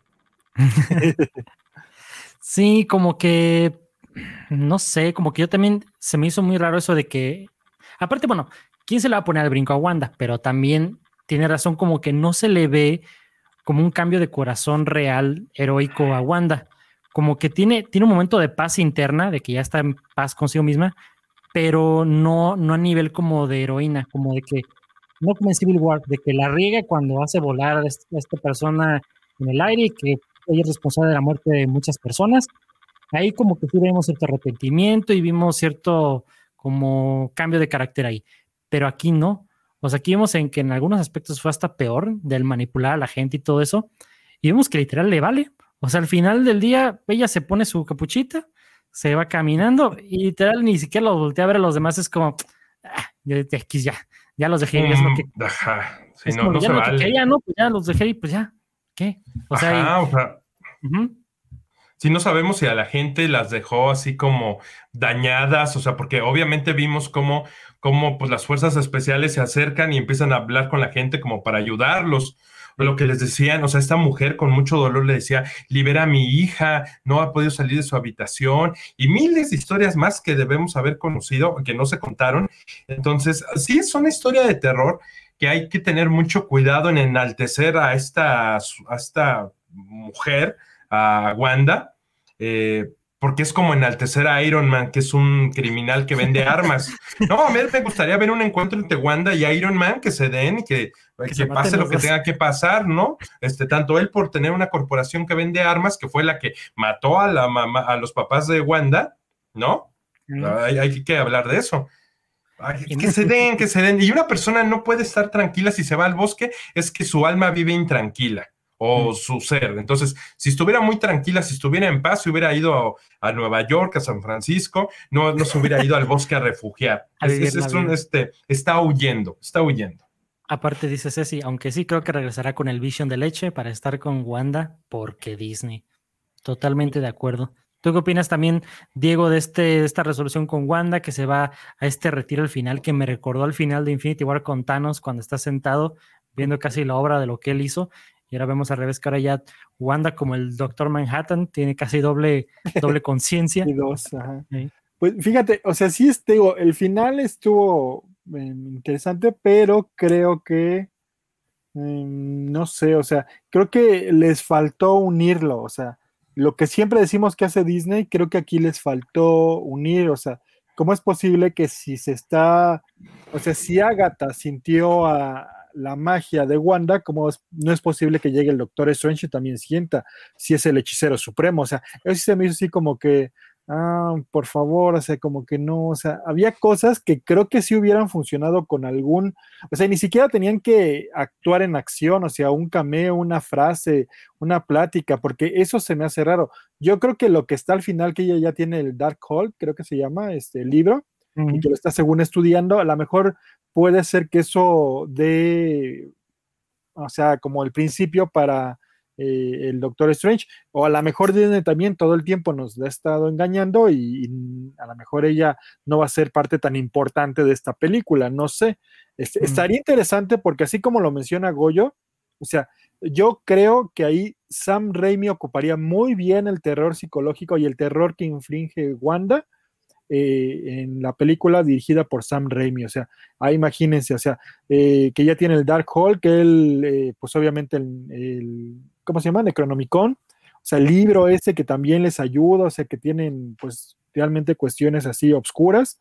Sam Raimi lo sabría aprovechar muy bien, pero no sé, siento que ahí faltó esas conexiones, o sea, muy bien las conexiones al principio con Mónica Rambeau, con Darcy, con Gu, y al final así como que, ¿qué? O sea, que no, o sea, siento que al final eh, estuvo bien, estuvo bien, muy bien el final de Wanda y Visión, estuvo muy, estuvo bien hasta el final con los niños, pero después siento que no supieron qué hacer, o sea, yo ya no sé si les comenté o a lo mejor lo platiqué con mi esposa, pero yo tenía mucho miedo de que acabara y o sea, en teoría para el universo Marvel lo deja abierto y no hubiera un final. O sea, y eso pasó. Se va a Visión. ¿Con quién? ¿A dónde? No lo sabemos. Wanda, como dice Goyo, o sea, se, fugitiva. Uh -huh. Tampoco no sabemos qué va a pasar con ella. Eh, Mónica, pues nada más con un Skrull. Y, ah, qué chido, está perfecto que su mamá no estaba muerta. Andaba de parranda con los Skrulls. Sí. Entonces, pues, o sea, ahora resulta que ya ninguno se puede morir. Y te digo, yo ahorita que estoy viendo lo de eh, lo de Agent of Shield, se supone que hasta tienen cosas de que, ah, si se muere un Vengador, nosotros ya tenemos cosas para que no se mueran. O sea, también dices, uh. o sea, chocan, o sea, chocan con sus teorías. Entonces, hay que tener mucho cuidado con eso. O sea, hay que ver cómo lo resuelven, en, en qué película o en qué serie, y que no nos tengamos que esperar dos o tres años para ver qué pasa. Y es que aquí es donde les, les mordió como el efecto Marvel en el sentido de que estamos tan acostumbrados a las películas de, por ejemplo, Thor, Iron Man y todas estas que parecían al final como un comercial para los Vengadores, este, donde sus historias no cerraban por completo y era como un, pero en los Vengadores vas a ver, ahí sí se va a completar su historia.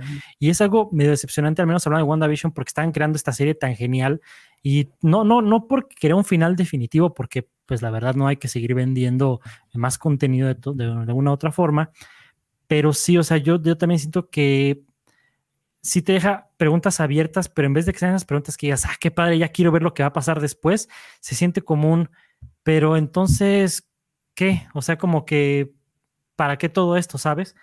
Yo así como que también para empezar a recapitular, sí me gustó el final, siento que emocionalmente tocó las notas correctas porque es Disney, saben cómo contarte estos finales de, de cuentos de hadas, de que despídanse los niños, despídanse el esposo y todo esto, pero siento que como que se desconecta un poquito de la, de la temática que nos estaba manejando en la serie, de todo este misterio, de todas estas cosas medio disrupti disruptivas, de todo esto que era fuera de lo convencional.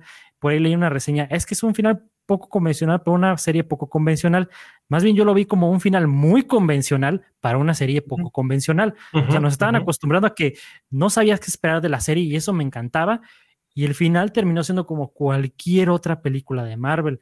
Cuando nos decían, es que nos gastamos el presupuesto de los últimos episodios porque queremos que sea una película de Marvel. Sí, efectivamente, qué geniales efectos, qué geniales secuencias de acción. Sentías que estabas de una película de Marvel, pero al final, o sea, la resolución es el problema, porque no te terminan de decir las cosas, no se siente como la antesala de, de, Doctor Strange 2, aunque te la hayan dicho así los directivos y los productores, no se siente como que va a conectar para ningún lado, se siente como un final de una serie que ni siquiera, ya sabemos que obviamente no puede haber una segunda temporada técnicamente, pero no sabes ni para dónde va, o sea, y ese es el detalle con esta serie, no sé también tú qué viste con esto, Goyo. Pues yo, mira, yo estoy muy cabreado. Yo este, ya, ya no espero nada. Yo ya no espero nada. Me voy a poner a ver Paramount Plus porque. a Bob y voy a, la, sí, el primer capítulo fue un poquito cansado porque Bob Esponja es, es niño y está en un campamento y tiene que atrapar medusas y no las puede atrapar. Pero ves a Plankton, a Patricio, a Calamardo, ves al señor Cangrejo. Con Don Cangrejo. Ujú. Don Cangrejo con, con su hija, la ballenita, y es bebé. Entonces está, está padre. Vean, vean Camp Coral en lugar de perder el tiempo con WandaVision. este, vean a Bob Esponja de niño atrapando medusas.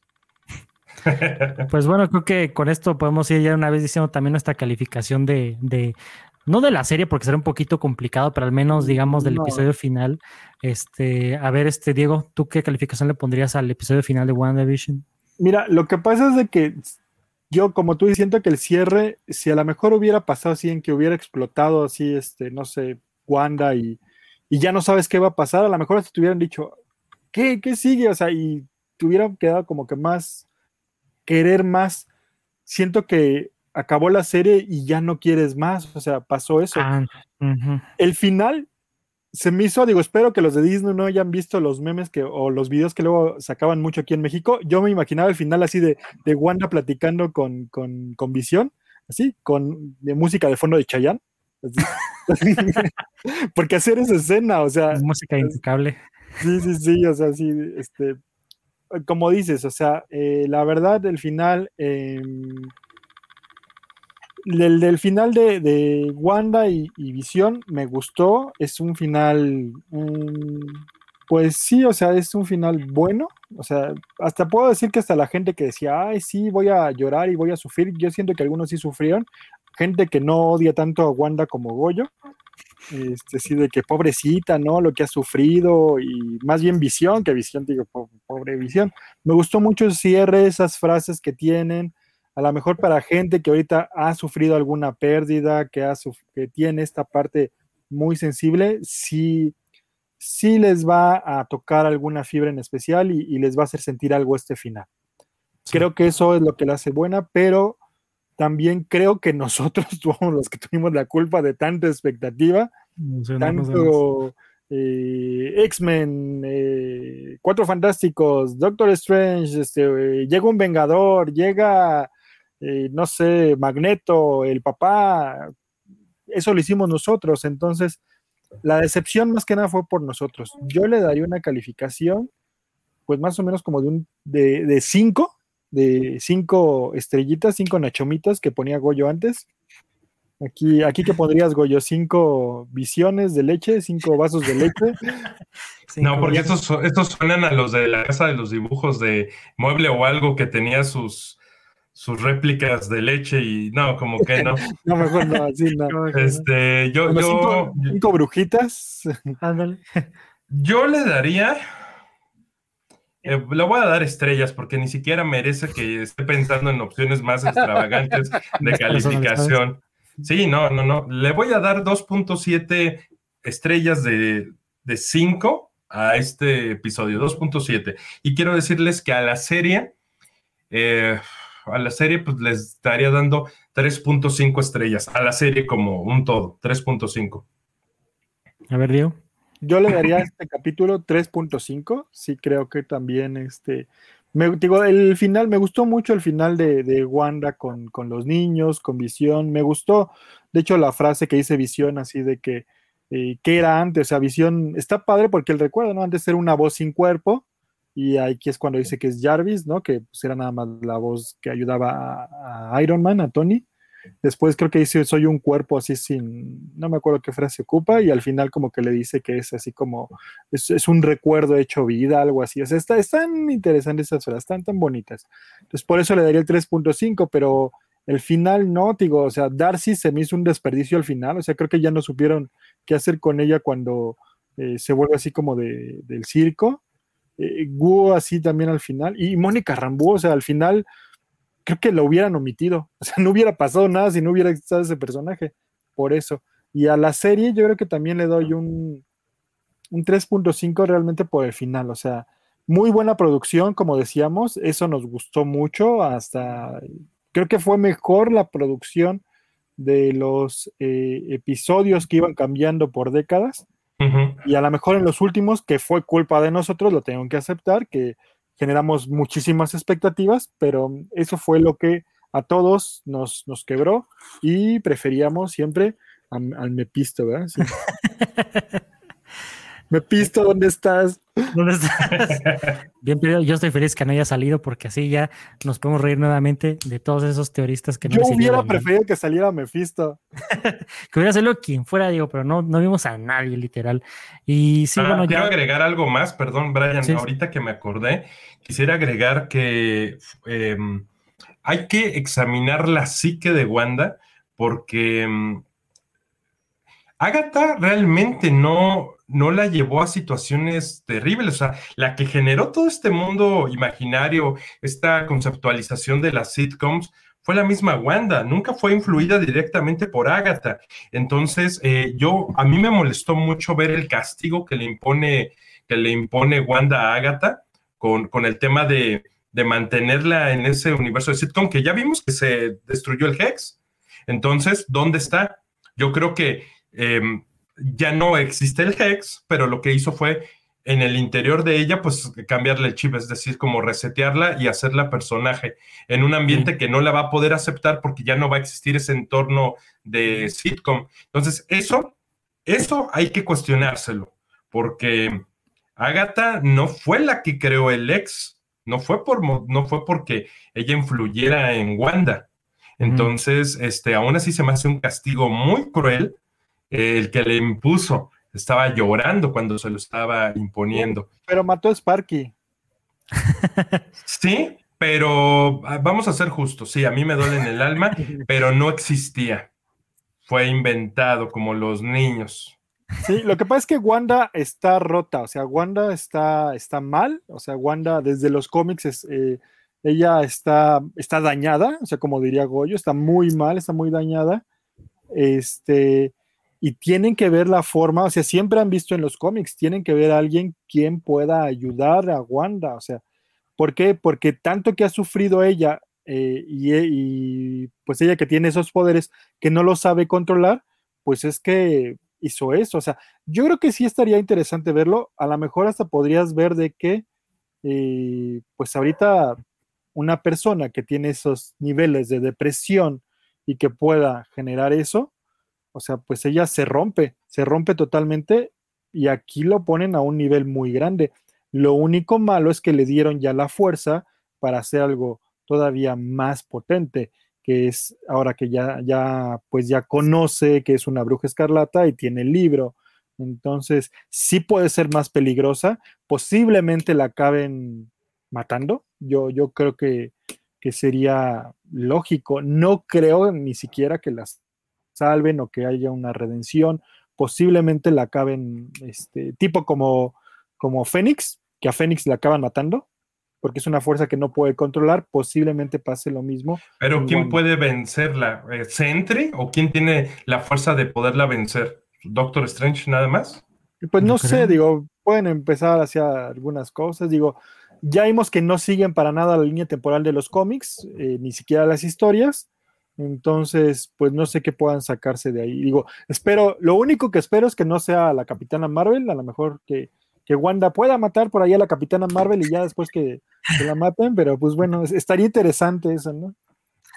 Pues sí, o sea, total, vemos que totalmente de acuerdo contigo, Diego, de que Wanda es un personaje quebrado y que no, yo también vaticino un final no muy esperanzador ya el final de su historia, porque sí es totalmente poderosa y también bien interesante lo que menciona Goyo con el castigo a esta Agatha, porque sí realmente pues también no conocimos qué es lo que quería hacer Agatha con el poder de, de la bruja escarlata o simplemente el típico de quiero dominar el mundo, o sea, también como que siento que tenemos un personaje bien interesante en Agatha y al final como que terminó siendo un villano común y corriente porque me encantaba cómo ella quería conocer más y ver qué es lo que hacía Wanda, que la, la magia y todo eso. Y Sasquatch, terminamos en un duelo muy genérico y todo eso. Eh, también yo hablando de la calificación y todo, siento que sí caímos en nuestra propia trampa de las expectativas altas, pero siento que viéndolo objetivamente, en algunas cosas no está bien ejecutado el final por las conexiones y de lo que puede venir después. Porque sí, vuelvo a mencionar, me agrada el final con Vision, este final familiar, se cierra por ahí eso, aunque también se cierra entre comillas porque por ahí sabemos que anda un Vision de leche volando por ahí con los recuerdos del Vision original. Así que, pues eso no sabemos bien cómo va a entrar después. Pero ya hablando directamente con la calificación, yo este episodio le pondría tres estrellas porque sí me, me agradó en el ámbito emocional y en las escenas de acción, pero como cierre de una serie que nos estaba enseñando que era diferente, que estaba proponiendo una nueva manera de contar una historia, fue lo más este, vainilla que se pudo haber salido. O sea, no se tenía tan acostumbrado a tantas cosas geniales y algo como del montón y fue como algo que dije, no, pues como que algo me falta ahí. Y en total a la serie, yo sí le pondría cuatro estrellas por lo mismo de que todo, esta, todo esto que nos hizo pensar por tantas semanas, todo esto que cambió la manera en que se cuentan algunas historias en formato de serie, los homenajes cada década. Pero sí, el final, la verdad, como con Game of Thrones, terminó siendo algo que por lo, por lo que mucha gente lo va a recordar lastimosamente y que va a repercutir en su opinión general de la serie, como lo hemos visto también aquí con Goyo. Pero sí, o sea, eh, qué padre por este experimento de Disney Plus, de toda esta serie, con estos personajes que qué padre que los puedas conocer mejor. Ahora cuando revisite las películas, ya hasta se siente diferente porque ya los ves como personajes más, más completos y eso es bien interesante de ver. La serie que sigue, pues ahora es The Falcon The Winter Soldier. Ya había mencionado la semana pasada que, bueno, esta semana más bien, que pues no se le espera que tengan los mismos niveles de interés o de expectativa, porque es una serie más directa de acción, es más de quizás por ahí de espionaje, de todo este tipo de tipo Capitán América, pero hasta ahí yo no veo a gente escribiendo teorías cada semana de, oye, sale esto aquí, esto acá. ¿Quién sabe?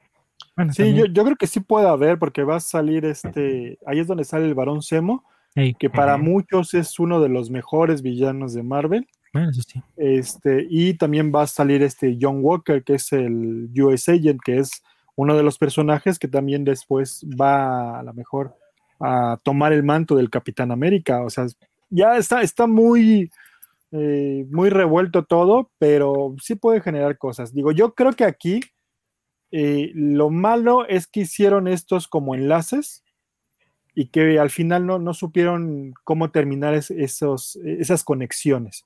O sea, porque creo que la historia de Wanda de Visión está bien contada. Es más, hasta lo de Agatha creo que está bien contado. Eh, pero al final no supieron cómo conectar a Agatha en todo este universo de Marvel.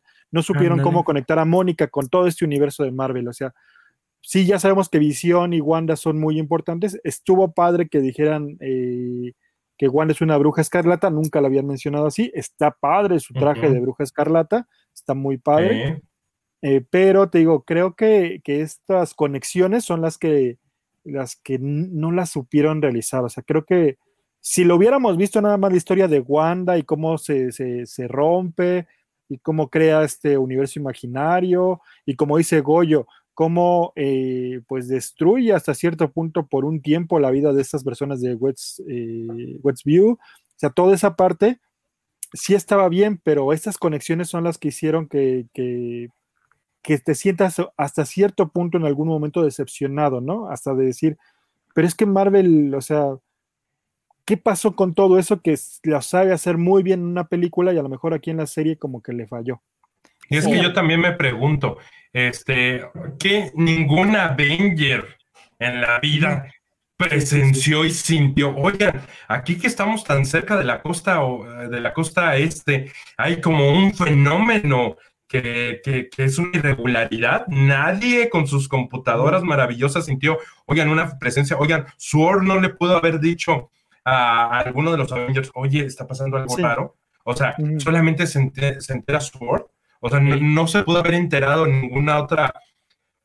Bueno, y el FBI por WoW, que lo mantuvo hasta el final, ¿no? Pero que no pudo alguien decir, oh, estoy sintiendo una presencia de su Wanda. Este, nadie pudo decir, vamos a ver qué, oye, Wanda, eh, tranquilo, viejo, ¿no? Este, vamos a, a, ver qué está pasando, ¿no? No, pues es que no me quieren dar visión. A ver, Hayward, eh, mira, vamos a hacer esto, dale a visión, por favor, que lo entierren, ¿no? Yo lo pago. Ya lo ahí, ahí nos faltó, ahí nos faltó un, un Iron Man rico que dijera, pues está muerto, ¿no? Pero, pero ¿cómo se llamaba la, la esposa de, de, Iron Man? Pepper. Sí, que le dijera, mira, mira, Hayward, yo, yo te pago el yo te pago el visión, deja que lo De hecho, era, era, propiedad de, de, Starks, o sea, de Industrias Starks, tal cual. Entonces, Ajá, también, o sea, ¿cómo, ¿cómo no tienes checadita a la vengadora más fuerte de todas? O sea, la que estuvo a punto de destruir a Thanos y literal, más acaba el funeral y pues que haga de su vida lo que sea. O sea, como que suena muy Batman el decir como que tiene que tener bien checaditos a todos los miembros, pero como dice oye, ¿cómo es posible que pasa todo este despapay en Westview y ninguna Avenger siente nada y más Doctor Strange, todo este manejo de la magia y ni siquiera se dio cuenta que seguramente la siguiente película te va a mostrar que seguro él estaba de vacaciones en Maui o algo así, que por eso no lo escuchó, o yo qué sé. O te va a decir que sí estaba enterado, pero es el libre albedrío y que, Ah, sí. y que, y que así quería él ver cómo despertaba para que pudiera ser más poderosa. La tontería de eso. Es, es que sí está mal, o sea, eso sí está, está muy mal, porque sí, o sea, después de que vivieron lo de Thanos y que ven algo, eh, pues que está atrapando a una ciudad entera, bueno, un pueblo, o sea, y que nadie vaya, o sea, sí está como que muy raro, o sea, eso está muy raro. Este, y, y pasa en los cómics, digo, a veces sí de repente dicen, ah, es que el Doctor Strange o los Vengadores o los Cuatro Fantásticos no pudieron este, eh, acudir, pero como están en Estados Unidos, por favor, hay como 500 superhéroes, entonces alguno mínimo tenía que aparecer, o sea, algún Vengador de los que quedaron, no sé, este, debe de pasar algo, pero sí, o sea, creo que faltó esa conexión, no sé, a lo mejor podían conectar a Loki, podían conectar a, no sé, a lo mejor hasta Winter Soldier, a cualquiera de esos, o sea, aunque no hicieran nada, pero hacer una conexión sencilla hubiera ayudado mucho a esto, que no pasó. literal parece como, como si no estuviera en el mismo universo Marvel que las otras películas, ¿no? Así como que puede, esto puede ser desarrollado en el universo DC y no pasaría nada porque no tienen contacto con nadie. O sea, ya nos introdujeron un mundo de personas, de héroes, de que ya todos se conocen, ya todos interactúan. No tienen por qué salir todos en cada serie o película, por supuesto que no, pero lo que decimos aquí, mínimo una señal de algo, de que, oiga, alguien nos va a echar la mano o no, o, o que reconozcan que existe gente fuera de aquí, pero la única O persona- Fury, ah, sí, o algo.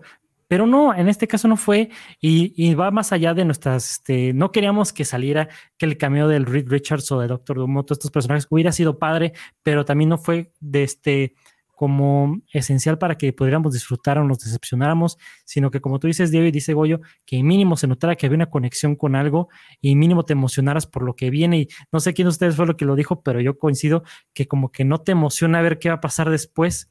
Como que ves este final de Wanda y dices, "Ah, pues qué padre que aprenda a usar el libro, no sé ni para qué lo quiere, ni qué.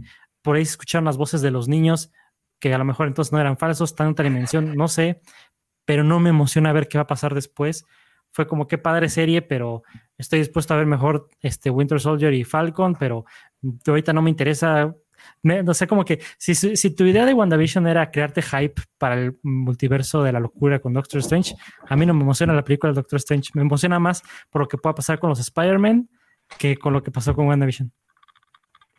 sí. Pero- Sí, pero sí, pues sí, es que, no, o sea, creo que esto no, no, no va a ayudar a hacer un hype para, para el Doctor Strange. A mí sí me gustaría ver, me gusta el Doctor Strange, lo quiero ver por Sam Raimi, quiero ver qué hace Sam Raimi en el universo cinematográfico de Marvel.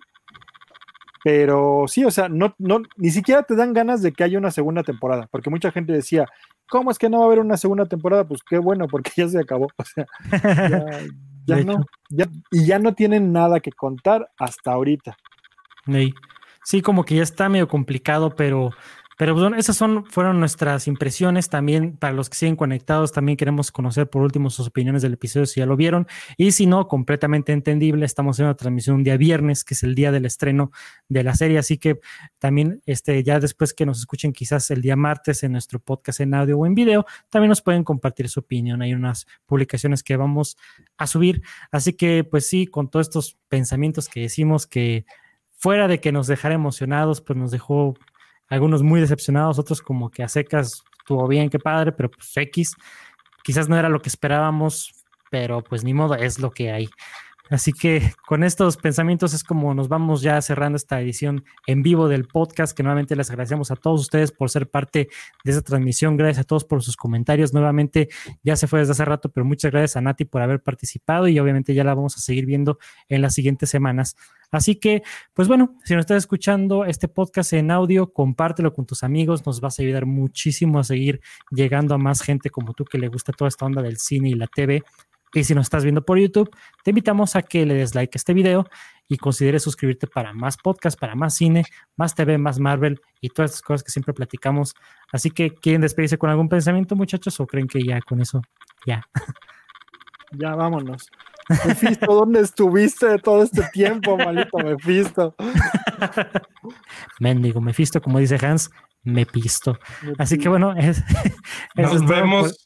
Yo, les diría que nos vemos en Falcon and the Winter Soldier. Nos vemos ahí. Precisamente, y antes de despedirnos, nos vamos con este comentario de Ceci. Comparto sus opiniones. También el final donde se ve que está leyendo el libro y escucha las voces de auxilio de los hijos. No me dejó con ganas de ver qué va a pasar en la próxima temporada. Y sí, así como tú, Ceci, estamos muchos de nosotros, pero queremos seguir conociendo sus opiniones. Pero bueno, eso fue todo por esta edición de Cine X. Nos despedimos. Yo soy Brian Fett. Yo soy Mero Diego. Y yo soy Goyo Díaz. Y por si no nos vemos, buenos días, buenas tardes y buenas noches. We sincerely appreciate your patronage and hope we've succeeded in bringing you an enjoyable evening of entertainment. Please drive home carefully and come back again soon. Good night.